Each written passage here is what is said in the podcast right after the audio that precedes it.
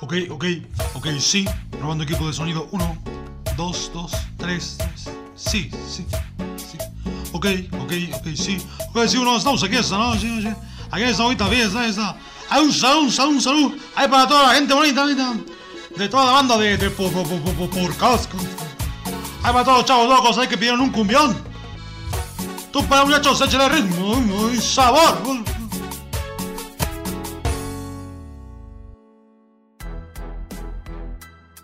Hola amigos, estamos de vuelta festejando. No hay más que festejar aquí por todas las exclusivas que lanzamos la semana pasada y que ¿qué creen, se cumplieron, ¿o no, mi Sulvi? Así es, así es. Puras, puros bombazos de primera mano desde Francia y desde España. Muchas felicidades. Muchas felicidades a Manu también. Manu, te saludo.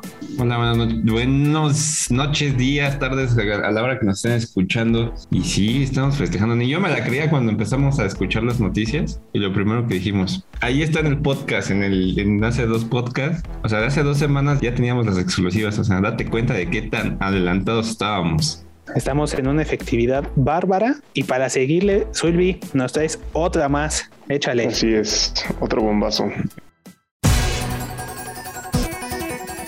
En el pasado podcast habíamos hablado de la posibilidad de que Haaland pudiera llegar a, al Madrid. Yo había dicho que no, sin embargo, hablé de nuevo con, mi, con mis orejas en, en Francia y en España y lo que me comentaron fue otro bombazo.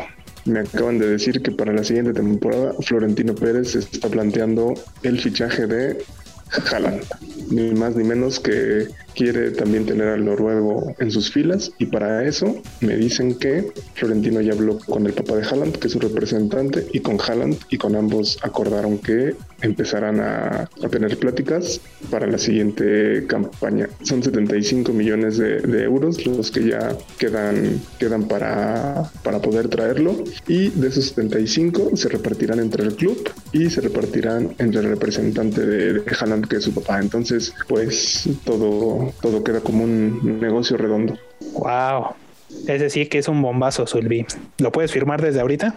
Yo creo que sí. Y también eh, esperen que sea en las últimas semanas de, de, agosto de la próxima temporada, cuando también a Haaland le quede muy poco de contrato y así Florentino pueda dar un nuevo golpe. Porque después de, de los Galácticos del Madrid, después de Cristiano Ronaldo, después de ver que llega Gareth Bale, ahora con Mbappé, yo me pregunto qué tan complicado se le puede, qué más se le puede pedir a, a, Florentino o qué se le puede complicar.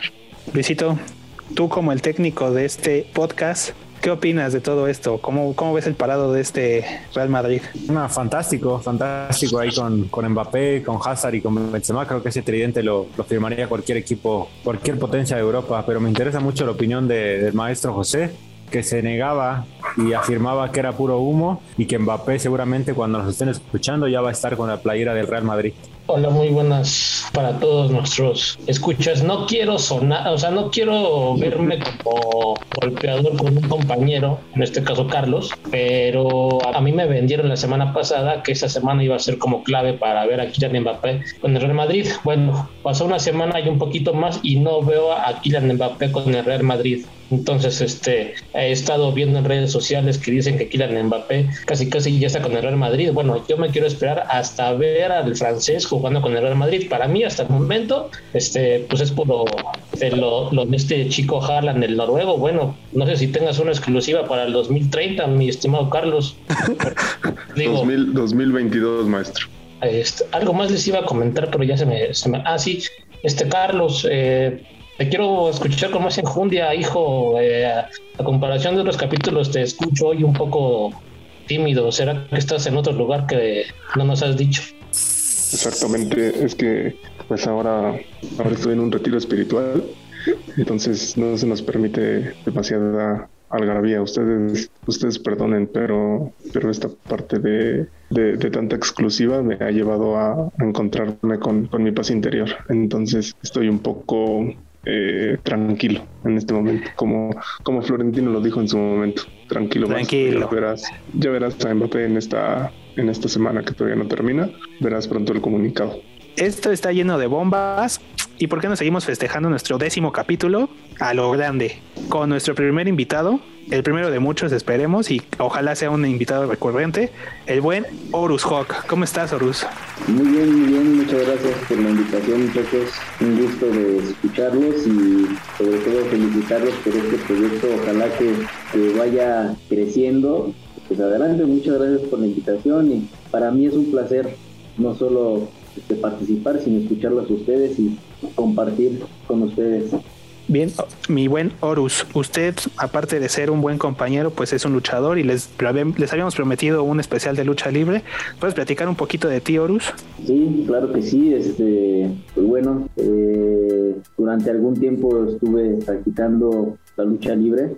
La verdad es sí, bastante en serio. Nunca fue mi intención eh, practicarla ya como se podría decir semiprofesional, pero siempre metido en los, en los gimnasios, en los entrenamientos y bueno, llegué a compaginar esta actividad con la parte del periodismo, entonces, este, es la parte que ustedes conocen de mí. Eh, cuando salgo de la universidad es cuando empiezo a, a practicar la lucha libre por mera, mera curiosidad y me empiezo a involucrar en esa parte. Nunca fue mi intención subirme como tal a, practicar la lucha libre, pero eh, ahora sí que el, destino me fue, abriendo, me fue abriendo puertas hasta el momento en que ya me, enmascaré y cuando me di cuenta ya tenía equipo y todo, ya estaba luchando. Entonces, hacía grandes rasgos, es un poco la historia este, de Horus Hawk, que, este, que no deja de, de estar ahí dentro de la lucha libre, en el sentido de que esporádicamente vuelve a subir, en otras ocasiones no, pero ahí estamos presentes. Tú como periodista, como luchador y como aficionado, pues has estado en los tres frentes. Cada uno tiene su magia, pero pues pocos han subido al ring. ¿Qué tan especial es hacerlo? Sí, eh, es muy especial. Es, una, es una experiencia que no cambio, que agradezco con la vida de que se me pude sentir o puedo sentir esa adrenalina de estar en el ring, de vivir el nerviosismo, el sentir la, a la gente que si bien he estado en funciones donde ha habido entradas grandes como también ha sido pocas, pero al final de cuentas sí tienes gente que te está metiendo presión y no solamente es un nerviosismo hacia con quién te vas a enfrentar y cómo te va a tratar el, el luchador de enfrente, sino qué es lo que le estás brindando al aficionado. Entonces, de verdad, como tú bien lo dices, tuve la oportunidad de verlo desde fuera como aficionado y también como, como luchador. Y, te repito, es una experiencia que no la cambio por nada. Si volvieran a hacer, lo haría otra vez con el mismo gusto de subirme, porque de verdad, de verdad, de verdad es una experiencia que para poderla saber tienes que subirte. Tan, tan es así, te, lo confieso, que en el momento que tú estás luchando, no sientes tantos los golpes. Cuando tú bajas, es cuando tú dices, híjole, ¿y este golpe dónde me lo dieron? ¿Este cómo, esto cómo me, me, lo dieron? ¿Este cómo fue? De, por las emociones que tienes cuando estás arriba. Entonces, de verdad es una experiencia que no cambio y, y que me gusta, me gusta bastante las veces que me he subido, el disfrutarlo. Aquí tenemos un panelista que la semana pasada le mandó un saludo a la licenciada Marisela Peña y a Dorian Roldán, pero yo sabía que Luisito no cree tanto en la lucha libre. ¿No, Luisito? No, no, jamás, jamás, jamás. No, no seas cobarde, Luisito. No, no, jamás, eh, jamás te he dicho que, que, creo en la lucha libre. Al contrario, la verdad, qué placer tener a tener a Urus con nosotros y pues los expertos son Zulbarán y Manuel. Así que adelante, muchachos. Creo que eh, con todo lo que está diciendo el buen Horus, ya nos conocemos de hace, desde hace tiempo. Y una de las preguntas que yo le, le hice y se la quiero hacer ahorita es la magia de elegir el nombre y hacer la máscara y, el equipo y todo eso. En tu caso, Horus, eh, ¿Cómo fue eso? Porque lo que estás diciendo es de que tú no querías practicar la lucha libre, o sea, no fue como tu intención hacerlo, ¿no? O sea, simple y sencillamente fue de que, pues llegó, se dio el momento y dijiste, va, lo voy a hacer. Pero pues eso implicó que tu creatividad este, volara, ¿no? O sea, ¿cómo fue elegir el nombre? ¿Cómo fue elegir la máscara y el diseño de todo esto? Bueno, primeramente, sí, este, eh, el quererlo practicar, sí, siempre, siempre lo quise, ¿no? Desde que estaba chavito, siempre estuve involucrado en la lucha libre, viendo las funciones a través de la televisión, y siempre me entraba esa duda de qué era lo que había detrás de la lucha libre. Entonces, cuando yo salgo de la universidad, me quedo sin trabajo, no tenía nada que hacer, y entonces eh, fue ahí donde encontré la oportunidad de entrar a la lucha libre, practicarlo, conocer los secretos, conocer de llaveo, conocer, hacer ejercicio también, este, un poco de defensa personal este, toda esa parte, sí lo quería practicar. Lo que no tenía en mente era hacerlo ya como, como luchador para brindar un espectáculo. Eso era lo que yo no tenía. Entonces, como te, les decía, el destino se fue, se fueron acomodando las piezas para que yo tuviera esa oportunidad y entonces es ahí cuando eh, repentinamente se, da la oportunidad. Eh, había, les explico rápidamente, había un compañero precisamente igual en el diario Récord que ya llevaba tiempo luchando. Entonces, eh, en una ocasión él sabía que yo ya entrenaba, yo ya llevaba como 5 o 6 años entrenando y me dice, oye, ¿sabes qué? Necesito un luchador conmigo para dentro de un mes voy a tener una función en Xochimilco. Y yo, la verdad, le, así de, de, bote pronto le digo, pues órale, sí. Y en ese momento agarra de mi escritorio, agarra el teléfono y marca, ¿sabes que ya tengo uno? ¿De qué quiere decir? Rudo técnico. Yo, pues técnico. Pues va, ya está, tengo un técnico, pum, cuelga, tienes un mes para, para armar el personaje. Entonces me pongo a, a, buscar en, en, personajes históricos, este, dioses, y entonces es cuando eh, en esa búsqueda, eh, a mí siempre me han gustado los halcones desde chico. Entonces eh, se compaginó que puse un halcón, dioses, todo eso, y me arrojó el, nombre de Horus. Entonces me empiezo a empapar del personaje y, y, en base a las características que me arrojaba todo lo que es la historia de este personaje egipcio, este, mi hermano siempre se le ha dado la parte del dibujo, la parte, como algunos de ustedes saben, que también es tatuador. Entonces le digo, ¿sabes qué? Necesito, así está el plan, tengo un mes para diseñar un personaje y más o menos lo quiero así con estos colores, en color azul, con unas alas, así. Le dije las especificaciones y entonces él fue el que agarró el lápiz y empezó a, a trazarlo. Hizo el trazo y ya que una vez estuvo diseñado, este ya yo ya tenía el nombre de, de, Horus en la cabeza y entonces ya fue cuando me acerqué con un mascarero y le dije, ¿sabes qué? Esto es lo que necesito y fue como salió el, eh, en cuanto al diseño, así fue como nació el, el, personaje de Horus. Pero sí hubo, o sea, no fue algo como de bote pronto, sí fue investigarle un poco y también jugándole, más bien buscándole un nombre que fuera pegador, que no fuera largo, que se pudiera quedar con la gente. Entonces realmente el nombre de Horus pues era como que dos sílabas se podía quedar como que en la gente, entonces así fue como, como nació ese, ese nombre. Dale, Sulvarán. Oye, mi, mi, querido Horus, eh, ¿de dónde nace esa, esa pasión por, por la lucha libre? ¿Tienes eh, familia de deportistas? ¿Alguien luchó en, en, tu, en tu familia? ¿Cómo, cómo se da ese, ese, amor por el pancracio? Yo creo que eh, fue más bien el acercamiento a una zona muy popular eh, que estaba muy empapada de la lucha libre y no solo la lucha libre, también del boxeo y del fútbol. Pero yo toda mi vida eh, crecí en el barrio de la Lagunilla. Tú sabes que en ese barrio pues, se encuentra una de las eh, arenas más emblemáticas de la historia de la lucha libre en México, que es la Arena Coliseo. Entonces, en esos alrededores había muchos luchadores que vivían en edificios, las zonas aledañas a la Arena Coliseo. Estoy hablando de Ringo Mendoza, que vivía ahí en la calle el satánico, que vive en la calle de, este, Comonfort, que es la continuación de, de donde sale la, la, Arena Coliseo en la República de Chile. Este, abajo de mi casa, eh, yo vivo en un departamento, y en el departamento de abajo vivía una luchadora que se llamaba La Sirenita. Entonces, eh, después en ese mismo departamento vivió Tiffany, vivió este, uh, Jocelyn. Entonces, de alguna manera siempre estaba como que rodeado de lucha libre eh, y tenía ese acercamiento y, te digo, o sea, cuando tenía como nueve años fue cuando tuve ese primer entrenamiento y hice un entrenamiento y se acabó. Entonces, eh, siempre hubo es como ese gusanito, ¿no? Que a lo mejor ibas en la calle, salías a la tienda y te encontrabas a Ringo Mendoza, y ibas y le pedías el autógrafo y siento que después verlos en la televisión era como un impacto muy fuerte en mí. El, estas, estas personas las veía en la calle y después verlos en la televisión, eh, estoy hablando de la década de los noventas, cuando antes de que era AAA. Ya después, como te digo, cuando salgo de la universidad es cuando ya eh, tomo la decisión de, de, entrenar ya en forma. A la fecha, o sea, por aquí en el barrio puedes encontrar cantidad de luchadores. Entonces yo creo que por ahí fue como el primer impacto de donde nace ese gusto por la lucha libre.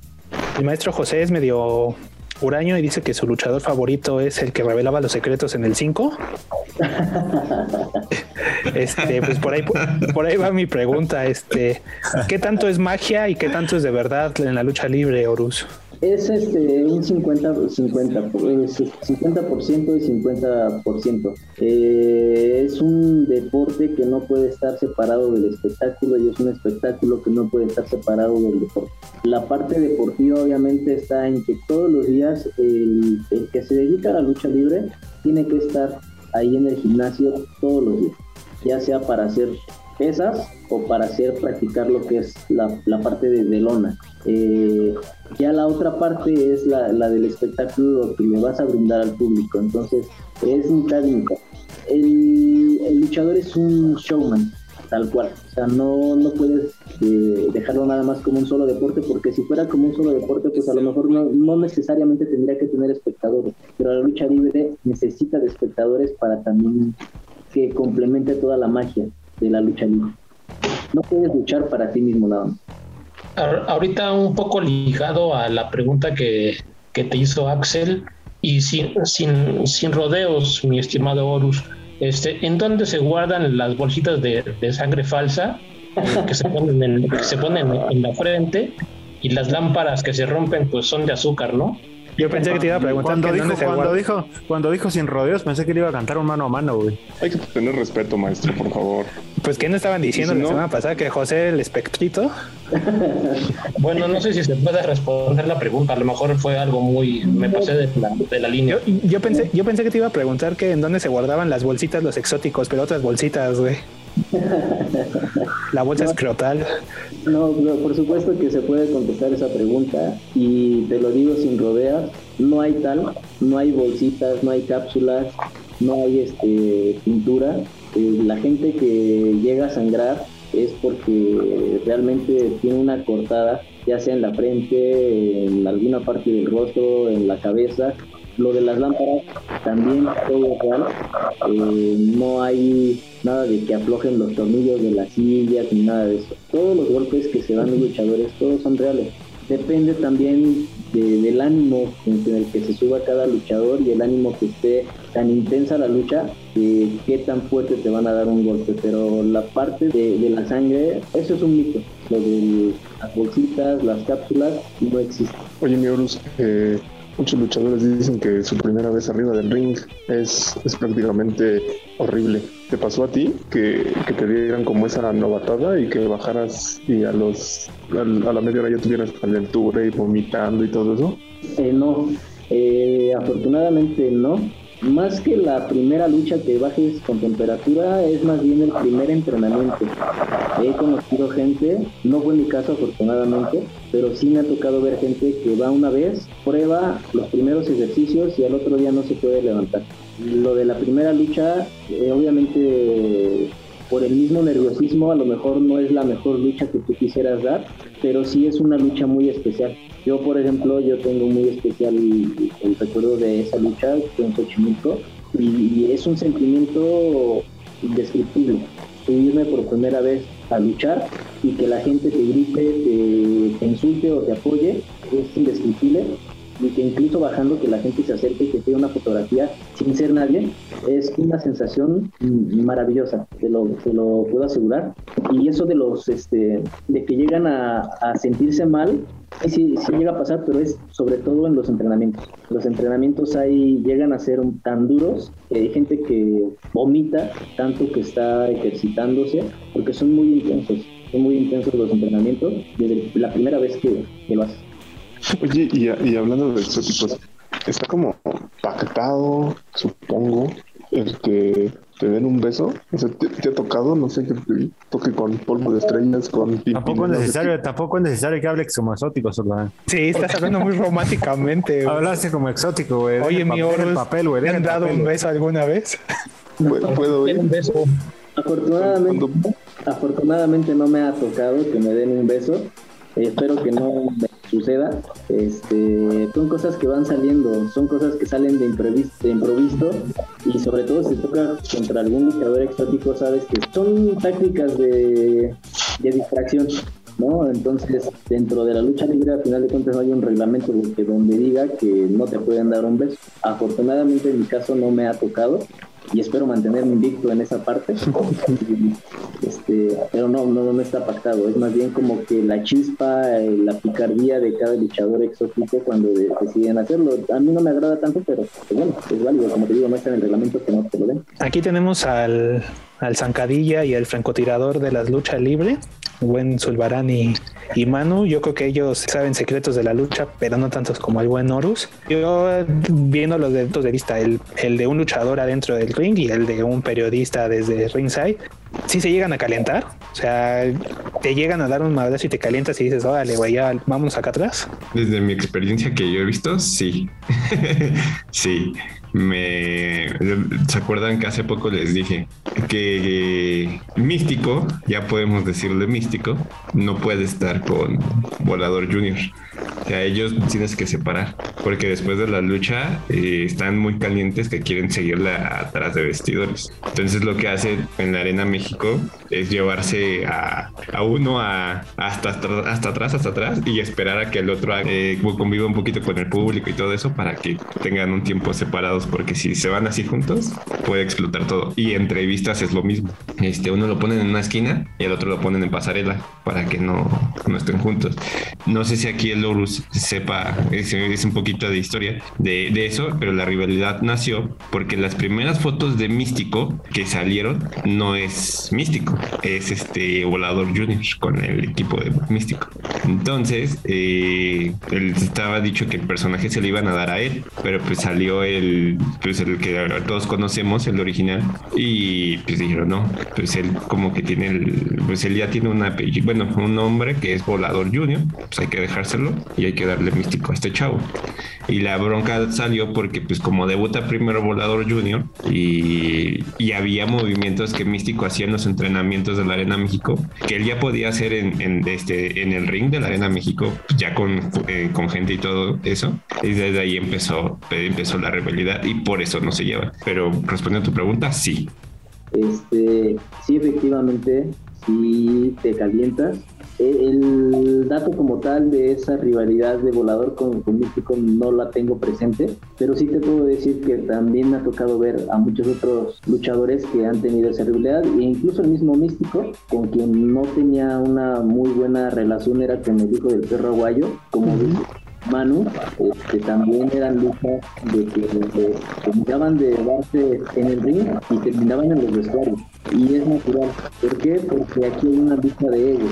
Eh, en el caso de, Místico y de Volador, estamos hablando de dos luchadores estelares. Entonces, siempre va a haber uno que va a querer sobresalir de otro. Cuando tú estás luchando, sucede lo mismo con el rival.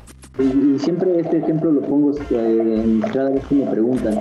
Eh, cuando yo estoy luchando, pues es lógico, ¿no? ¿Quién quiere que luzca más el rival o tú obviamente va a querer lucir uno? En ese querer eh, uno luzca mejor, pues a veces te excedes en golpes, te excedes en las llaves y entonces va subiendo, va subiendo, va subiendo la intensidad hasta que terminas calentándote de más y terminas o ahí mismo en el ring o en, lo, en los vestidores, ¿no? Y entonces ahí es donde se pierde un poquito la parte deportiva de una competencia deportiva, que ya no es el vamos a luchar y dar un buen espectáculo, si ya te estás dando fuerte, pues entonces te va a dar todavía más fuerte.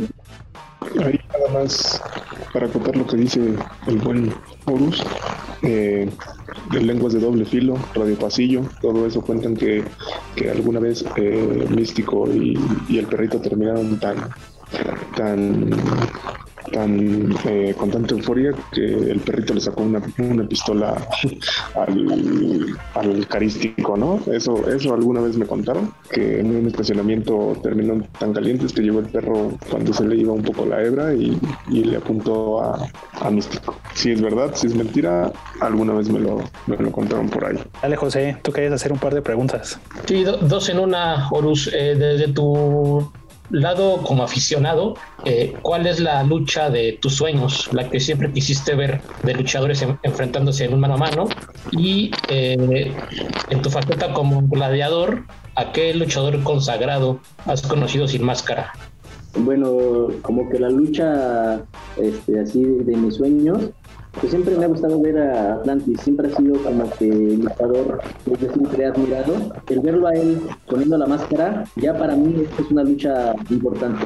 Y la otra he tenido como esa, ese vínculo de poder compartir con ellos fuera del ring, como yo periodista y como luchador. Eh, incluso de llegar a compartir comidas, eh, invitaciones a sus casas eh, ahorita se me viene a la mente en alguna ocasión que entrevisté a, Solar, eh, con él llegué a entrenar en algunas ocasiones y, hicimos muy buena, muy buena relación, muy buena amistad y el señor me llegó a invitar a su casa e incluso me llegó a invitar a, una comida donde tuve la oportunidad de ir a como a un asado y él nada más me dijo, ¿sabes qué? Este, hay tal comida en tal lugar, este, vámonos de aquí, este, te invito. Y cuando voy llegando a la comida, ¿cuál va siendo mi sorpresa? Que está Universo 2000, 100 caras, este Máscara Año 2000, Superastro, el mismo Solar, eh, Ringo Mendoza, estaba este, el, se llamaba Enrique Vera, o sea, pura figura de, del, de antaño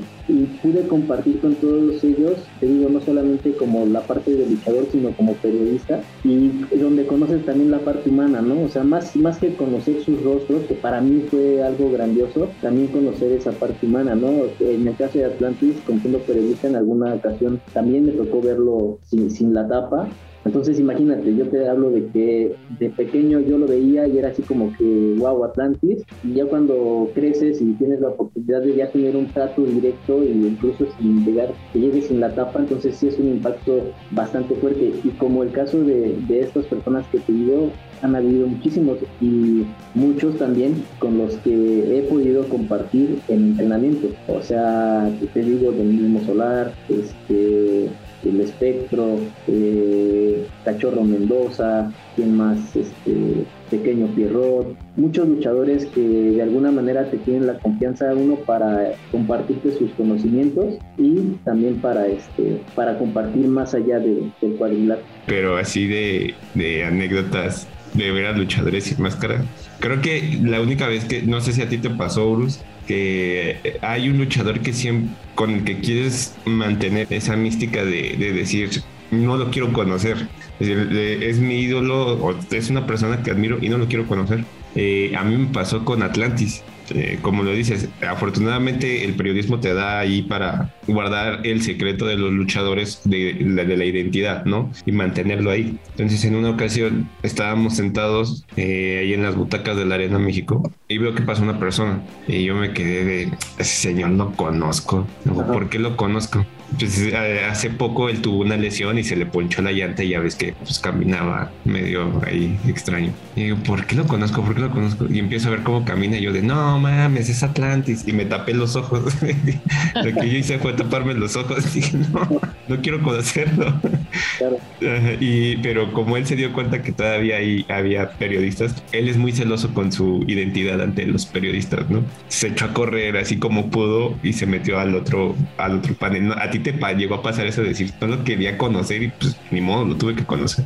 Sí, sí, y con todos los que te acabo de mencionar, que son enmascarados y que de alguna, de una u otra forma se dio la oportunidad para conocer la identidad de cada uno de ellos, sí te rompe un poco, sí te rompe un poco la ilusión con la que creces, con la parte de, a final de cuentas, un luchador, sea bueno, sea malo, tiene, si está enmascarado, tiene una magia. Entonces, tú como aficionado, cuando creces viéndolos y cada ocho días estás pendiente del televisor para ver qué es lo que hacen y de momento así repentino eh, los llegas a conocer, sí te rompe como esa magia. Entonces sí me llegó a pasar con el mismo Atlantis, con Super Muñeco, con el mismo Solar, este, con una gran cantidad, una gran cantidad de luchadores, sobre todo de antaño. O sea, a lo mejor sí eh, de los de la actualidad, con todo respeto para cada uno de ellos, este, a lo mejor no siento lo mismo, ¿no? Porque no, no crecí viéndolos a ellos. Pero sí te puedo decir que de los luchadores que eran los estelares en la década de los 90 y principios de los 2000, sí me causó cierta, no desilusión, pero sí me rompió la magia, ¿no? De, tener la imagen de ellos solo con máscara, porque ahora ya te puedo decir, ah, este, este ya sé, esta persona ya sé cómo es detrás de la máscara. Entonces sí, sí se rompe. Y pues bueno, en tu caso, como tú dices, pues te tapaste los ojos y qué bueno, ¿no? Por una parte también por respeto al luchador y por también por mantener la ilusión. Oye, Horus, eh, hay algo que me llama a mí mucho la atención y quiero saber cómo lo maneja el, el luchador cuando su rival es su gran amigo. Ahorita se me viene muchísimo eh, a la mente que se decía mucho de, de la rivalidad de místico carístico, ¿no? Decían, ay, no, que se arme, que no sé qué, pero en realidad ellos eran muy buenos amigos. Inclusive el místico decía, carístico es mi maestro, ¿no? Porque él, él es el que me da los consejos de cómo llevar el personaje. Y, y todos en el ring querían ver esa rivalidad, ¿no? Pues alguna vez se enfrentaron y todo eso, inclusive se llegaron a romper las máscaras y, y así. Pero ¿cómo es que lo manejan para que todo se quede ahí arriba y abajo, como tú lo mencionas, se siguen calientes? Y no, pero no traspase esa pequeña barrera de somos amigos, no podemos romper esta amistad. ¿Cómo, cómo es que se lleva esa parte? Pues es la parte deportiva, tal cual es la parte deportiva, porque tú compites, defiendes a tu personaje, defiendes tu, tu conocimiento y ya sea que te pongan a alguien que sabes que es tu, tu amigo, tu compañero, pero a final de cuentas es como un partido de fútbol, a lo mejor mañana vas a echar la cáscara y te toca contra tus cuates, te apuesto que en la cáscara, ya sea de fútbol, de básquetbol, de lo que juegues, le vas a poner el mismo empeño por ganarle a los que tienes enfrente, sean tus amigos o no sean tus amigos. Aquí la ventaja es de que si es tu compañero o es tu amigo, de alguna manera te conoces y sabes qué tanto puedes hacer para luchar y puedes conocer sus debilidades. Entonces, la ventaja de esto como espectáculo es que al aficionado le puedes dar un gran show por lo mismo, porque lo que vas a brindar va a ser un espectáculo completo, ¿no? No se va a salir de esa parte, como tú ya lo mencionas. Hay mucha gente que le gusta la parte de ver a, la- a los luchadores ensangrentados, ¿no? Y a lo mejor es la parte cuando se pierde, cuando se calienta el luchador pero cuando estás luchando y estás haciendo una lucha netamente deportiva y compitiendo contra el que tienes enfrente, creo que se brindan muy buenas funciones, muy buenas luchas y ese es el plus de enfrentar a un amigo, a un compañero cuando lo tienes enfrente. Pero yo quería preguntarle a Horus cuál, cuál ha sido su mejor lucha, que, haya, que diga, esta fue mi mejor lucha, en esta me brindé y se me aventaron billetes en esta lucha. Híjole, eh, mira, cada una de las luchas, eh, créeme que han sido muy especiales. Eh, por lo que les decía al principio, la primera lucha que yo tuve, la mejor sensación que me dejó fue que al momento que bajé de esa primera lucha, una persona con un bebé en brazos agarró, me tocó la espalda y me dice, oye, ¿te puedes tomar una foto conmigo? De alguna manera es un reconocimiento a lo que haya hecho. Yo no sé si lo hice bien o lo hice mal, pero el hecho de que un aficionado se acerque y te pide una foto, pues quiere decir que al menos un poco lo debí de haber hecho bien. Entonces, por esa situación fue especial. En alguna otra ocasión tuve la oportunidad de asistir a una, una función que fue este, de la promotora que estaba llevando este abismo negro. Si no mal recuerdo fue 15 días antes de cuando falleció, porque él ya empezaba a ser promotor y organizaba funciones en la periferia del, del Distrito Federal. Esa función fue muy buena, nosotros subimos en la primera función, nosotros abrimos el cartel y la gente, este, a pesar de, de que no estaba lleno todavía eh, el lugar, la gente se brindó, como no tienes idea, fue bastante especial, aparte de que el ya compartir un cartel con personas como el Black Abyss, el mismo Abismo Negro, este, iba de, de madrina este, Estrellita, eh, todo eso lo hizo muy especial. Yo creo que estas dos funciones son las más especiales que yo recuerde. También la, la última que tuve en, en 2008 fue la primera ocasión que me fue a ver mi mamá. Eh, ella nunca había ido, por lo mismo de que está como el, el nervio, ¿no? De ver a tu hijo que lo golpea, que recibe golpes. Y fue la primera ocasión que ella acudió a una, a, a una lucha mía y también por eso fue bastante especial. Yo creo que serían esas tres, pero te repito, todas, por alguna u otra razón, eh, son especiales. Así como diría José, ya directa a la flecha. ¿Quiénes son mamones? Así que digas, no mames, pinche viejo mamón. Pues mira, por lo general, la mayoría todos son accesibles. Eh, tengo una anécdota como periodista y, y no quiero decir que sea mamón porque no lo fue. O sea, al final de cuentas él defendió su, el respeto a su trabajo, a su profesionalismo, pero tengo una anécdota con Elia Park. Eh, me acuerdo que en esa ocasión eh, era reportero de la revista de Record Luchas y otro compañero mío también me acompañó a esa función, lo fuimos a recoger allá a Tepito, porque él tenía ahí un departamento, una casa, no recuerdo, y nos citó muy temprano, ¿no? A las 9 de la mañana para llevarlo a la locación donde se le iban a hacer las, las fotografías. Sí, en esa ocasión se, se buscó en un lugar como de unos baños públicos abandonados para darle como el toque como de un este como de un anfiteatro, como de un este, donde llevan a los muertos, ¿no?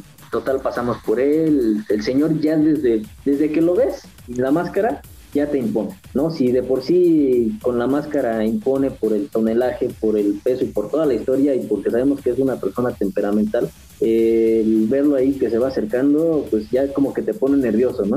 Total, lo recogimos y al momento que lo llevamos hacia el, al, al lugar de la locación, no habían llegado los, la gente de producción y de fotografía. Entonces agarró, llegó y dijo, ¿y qué? Pues los fotógrafos, no, este, ya vienen en camino y agarra y dice, me, voy a vestir y si en 10 minutos no llegan, me voy, pero enojado, ¿no? Y nosotros, pues bueno, sí nos sacamos de onda porque en primera, pues sí, que te lo diga Lea Park, pues sí como que te saca un susto, ¿no? En primera. Y segunda, pues también porque nosotros teníamos que responder acá en el trabajo.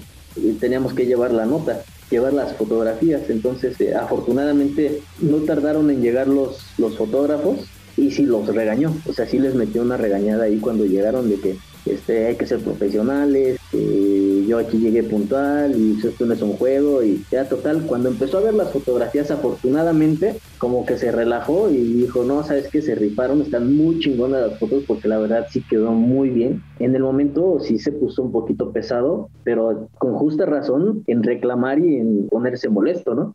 Por ahí hay un pasaje, no sé si Zulbrán lo recuerde, tampoco fue como algo de un luchador payaso o algo, pero ahí hay un como un episodio donde Pagano le quería pegar a uno de los reporteros porque el, el güey se le ocurrió poner luchas clandestinas en lugar de luchas extremas. Entonces, este, ese es el que yo me acuerdo que le anduvo cazando ahí el buen Pagano. ¿No, mi Zulbi? Así es, al reportero y al fotógrafo, porque en la página digital pusieron algo así de clandestino. Lo que tengo entendido es que no fue directamente luchadores, sino todos los fans eh, se pusieron a, comentar ahí de que iban a buscar al reportero, el pseudo reportero y no sé qué, para, para pegarle. Y hasta creo que lo encontraron en su Facebook, pusieron el perfil, algo así fue. Afortunadamente no pasó a mayores y el reportero ahora vive con Zulbarán, bien felices hace un par de años, entonces este, todo salió bien. Quitemos, quitemos, el, quitemos el felices, ¿no? Digamos que vivimos solo juntos. Oye, mi, oye, mi estimado Horus, y ya la neta, ¿has tenido algún encontronazo con algún exótico? No. Dice, porque aquí estoy yo. Porque quiere ser el primero, el maestro. No, afortunadamente o desafortunadamente no sé cómo, cómo lo vean. He tenido oportunidad de entrenar con muchos, con algunos de ellos, y también te diviertes, ¿eh? O sea, eh, son tipos que tienen mucha chispa. Eh, esa misma chispa que transmiten en, en cada función, también la transmiten en los entrenamientos. Entonces, sin llegar a que haya besos y todo eso, este, hemos podido entrenar y todo, y no, hasta ahorita no me ha tocado eh, enfrentar a alguno. Aquí de los que estamos de panelistas, el Manu tiene cuerpo de luchador, no te lo llevarías a entrenar. Es el único que come tres veces al día de nosotros, güey. sí, al, al, que sea, o sea, no necesariamente necesitas tener el cuerpo de luchador. Eh, afortunadamente, de verdad, de verdad, la lucha libre es un deporte muy completo. Ahí, regresando un poco a lo que me preguntaban hace rato de la parte show y deporte, ahí está la parte deportiva. O sea, de verdad, un entrenamiento de lucha libre es muy completo. No porque te tengas que subir a luchar, te puede mantener en forma. Este, trabajas fuerza, trabajas desde la cabeza hasta la punta de los pies. Entonces, cualquier persona con cualquier este, físico, no hay ningún problema, lo puede practicar, siempre y cuando no suceda lo que decía Zulbarán eh, hace rato, de que eh, te vaya a dar calentura después del primer entrenamiento y más bien ahí es que saques el carácter y aunque te dé calentura, pues al siguiente día tienes que pararte y, y echarle. ¿Quién te, ¿Quién te hizo una llave, Zulbarán? Ah, en, en, en, alguna ocasión, cuando inicié en este business, fui a fui al Nuevo Jordan, me parece, y ahí estaba el mosquito de la Merced. Entonces hicimos como una sesión de fotos y ahí eh, pues se me ocurrió decir estúpidamente, perdón la palabra, pero decir, yo creo que la, Atlantic, la Atlántida no duele. Entonces el mosquito de la Merced le habló a uno de sus alumnos, el más alto, un cabrón más alto que yo. Yo mido como un 85, imagínense la bestia que era el otro güey, pues ponchado y le dije, ¿qué hago? ¿Me voy contra las cuerdas? Y me dijo, no, nada más dame tu mano. Y así como fue, me alzó y pues me hizo una quebradora como la hace Atlantis y pues sí duele.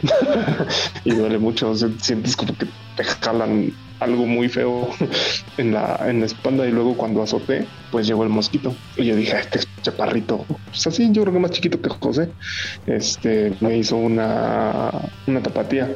Eh, y pues la neta, para todos esos que dicen que pues es pura faramaya, la neta no, la neta sí, sí duele gacho. Quisiera preguntarle a Horus qué mensaje le daría a las personas como el maestro José que no creen en la lucha libre. Ah, justamente lo que acaba de decir el buen Carly Sulby, que, que, lo, que lo pruebe, o sea, de verdad que en algún momento se dé la oportunidad de, de ir a un entrenamiento. De verdad, con un entrenamiento te puedes dar cuenta de la intensidad. Pero ya es un, ya es un señor mayor. Ya es un señor mayor, Horus, perdón. A su nivel. A su Ya usa, nivel. ya usa dentadura. a lo que pueda hacer. Obviamente cuando tú vas a entrenar por primera vez no te van a poner a que vueles ni te van a poner a hacer este llaves ni nada de eso, pero sí puedes sentir la intensidad de lo que es un entrenamiento. Obviamente lo que le hicieron a Zulbarán, pues obviamente también te meten la llave derecha, ¿no? Para que eh, no pienses lo que pensaba Zulbarán, de que no se sentía la llave. Todas las llaves se sienten, todas. Pero obviamente si tú dices que no, pues la van a... Si la meten 5 grados de intensidad, pues a Zulbarán le metieron 10 para que sintiera realmente la llave. Entonces, ¿qué consejo le daría a la gente que no cree? Que simplemente lo prueben. Y después de que preguntó de las bolsitas, ¿qué llave le aplicarías, José? Pues un, un sillazo para ver si también... En alguna ocasión vi a dos lu- luchadoras ensayando horas antes cómo iba a ser la lucha. Entonces, este, pues por ahí parece que ustedes me quieren poner como el tipo que no cree en la lucha libre y no, o sea, tampoco es que tampoco es que no crea en la lucha libre, pero sí me parece un tanto con todo respeto hacia el invitado. Y de aquella ocasión me quedé muy impactado, entre comillas impactado, pero ver cómo horas antes ensayaban como toda la faramaya, ¿no? Que iban a estar ejecutando durante la función. no es no es que la que la que la ensayes a final de cuentas cuando tú entrenas practicas todo lo que te puede hacer un rival a qué me refiero con esto lo que decía Zulbarán hace rato que me voy a las cuerdas me recargo y todo eso no a final de cuentas tú como luchador sabes que el oponente te va a mandar a las cuerdas y vas a rebotar. Y en ese rebote o te puede dar unas patadas voladoras o te puede dar un golpe con el antebrazo o te puede dar un tope. Entonces tú ya más o menos debes de estar dispuesto a cualquiera de esas opciones que te vaya a dar. Pero no es tanto que lo ensayes sino más que nada practicas cómo recibir para disminuir los golpes que vas a recibir. Se dijo amargado. Oye, mi, mi, mi querido Vamos a ir poniendo fecha para que para ver un mano a mano ahí entre Horus y el maestro José. Oye, mi Horus, tal vez a lo que se refiere un poco José es como esta parte de las rutinas, ¿no? Pues de saber qué, qué viene después, a lo mejor eh, el golpe, a lo mejor cómo vas a recibirlo, un poco de eso, ¿no? Es eso justamente es lo que es lo que te decía, o sea, tú sabes que sea, si te mandan a las cuerdas y vas a rebotar, te pueden recibir con una infinidad de golpes, te digo, unas patadas voladoras, un golpe de antebrazo, un tope volado. Entonces, tú lo que haces en cada entrenamiento es practicar cómo recibir ese golpe, porque ya no te lo vas a quitar y lo que haces es disminuirlo. Como cuando te azotas contra la lona, es exactamente lo mismo, o sea, no es el hecho de que, ay, como hay colchoncito, ya no te va a doler, no, el golpe te duele exactamente igual. Lo que haces es acomodar el cuerpo para que te, lesione lo menos posible. Por eso se entrena a diario, para practicar a lo que te vas a enfrentar ya en la lucha. Pero obviamente estás defendiendo a tu gremio, Horus. Ya, la neta. No, no, no se va a estar conforme, no lo conoces, Horus. No, sí lo conozco y yo sé que el periodista es un excelente periodista y un gran Pero es un viejo mamón, dice. Es, es terco como mula. es, es la inquietud que tiene el buen José y es válido. Por eso... Que se sube un decía- ring para que vea. Exactamente, es lo que decía mi buen amigo Luis Luisito, de que si en algún momento se anima, yo con gusto lo acompaño y entrenamos juntos y junto con otros luchadores para que realmente vea de qué es lo que se trata.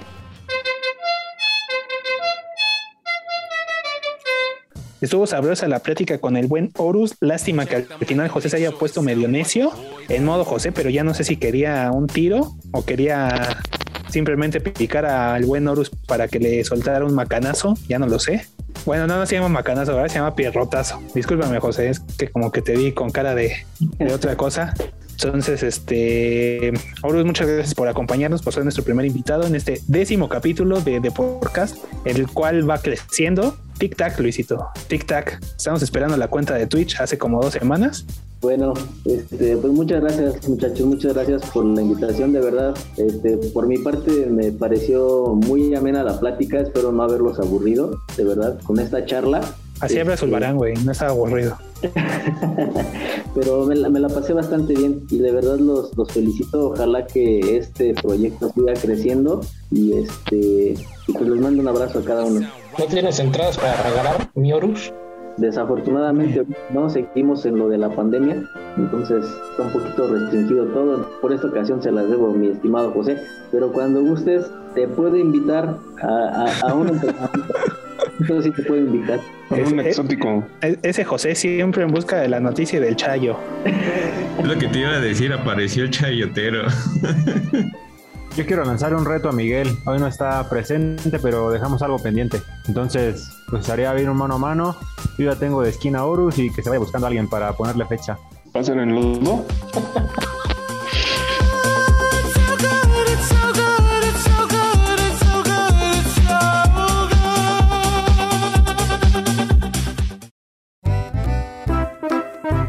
Yo quiero saber cómo usaría el maestro José si fuera luchador. ¿Máscara o se pintaría la cara? Ay, Ah, yo, pensé máscara. que, yo- yo pensé que ibas a decir si calzón o tanga. Capucha. Ah, no manches. ¿Eh? ¿Qué?